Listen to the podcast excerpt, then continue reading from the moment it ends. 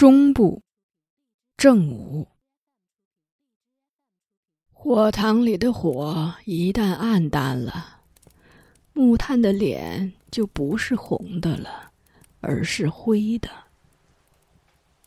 我看见有两块木炭直立着身子，好像闷着一肚子的故事，等着我猜什么。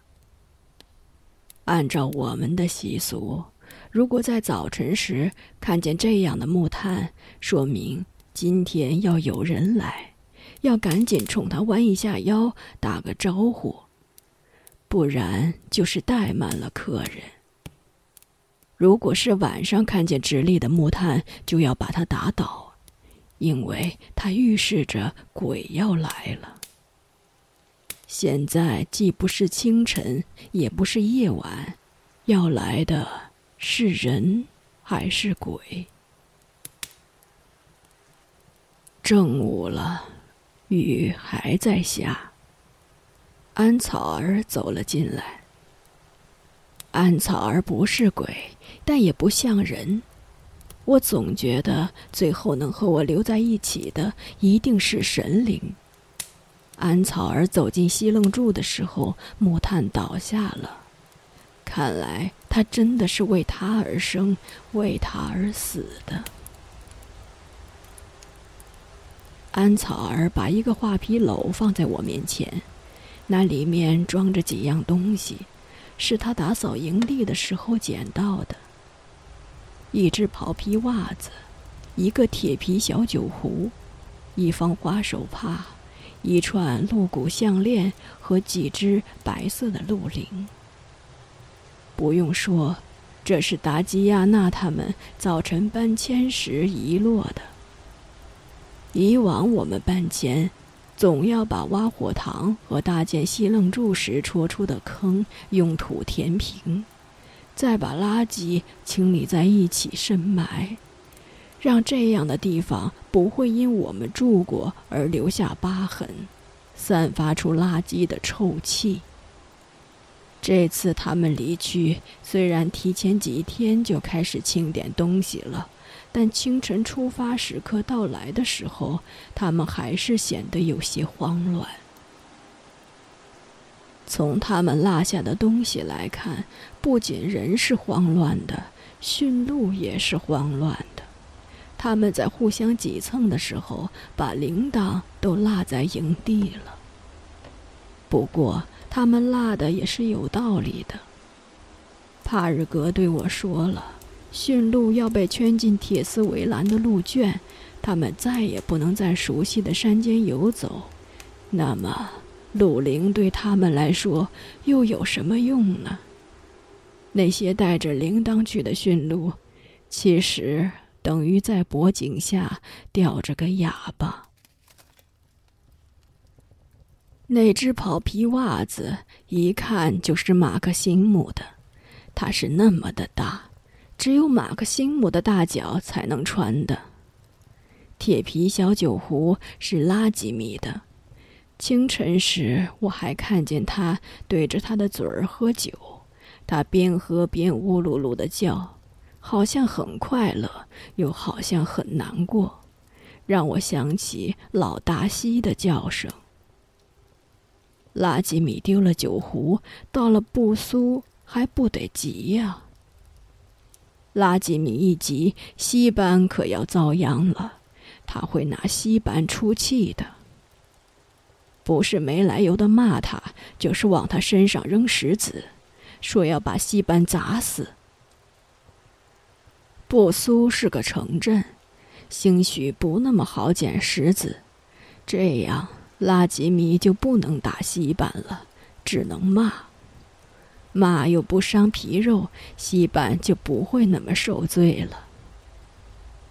那块花手帕是帕日格的，他最喜欢鼓捣女孩子用的小玩意儿。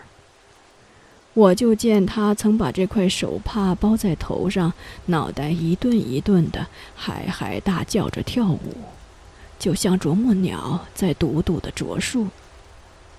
帕日格从小就喜欢跳舞，他原来跳的舞很好看，腰和脖子晃得不那么厉害，可他在城里晃荡了一年，回到山里后，他的舞就没法看了。他的腰乱扭着，脖子前后左右乱转，让我觉得他的脖子只剩下了一根筋。我最受不了他跳舞的时候故意哑着嗓子嗨嗨的叫。他明明有清脆透亮的嗓子，可偏要把它弄哑了。那串鹿骨项链是柳沙的，他已经戴了好几十年了，是我的大儿子维克特亲手打磨为他穿成的项链。维克特在的时候，柳沙天天带着他；维克特死了以后，他只有到了月圆的日子才带他。他带着他是去月亮下哭泣。早晨离开的时候，我还见柳沙手里攥着这串项链。他一定是怕放在别处不安全，才亲手拿着的。想必搬迁时有几只驯鹿不肯上卡车，大家手忙脚乱的四处抓驯鹿，柳沙也跟着帮忙，就把项链给弄丢了。看来。最不想丢的东西，却最容易撒手离去。安草儿往火塘里添了几块木柴，那是用风倒木劈出的柴火。我们从来不砍伐仙树做烧柴。森林中有许多可烧的东西，比如自然脱落的干枯的树枝，被雷电击中的失去了生命力的树木。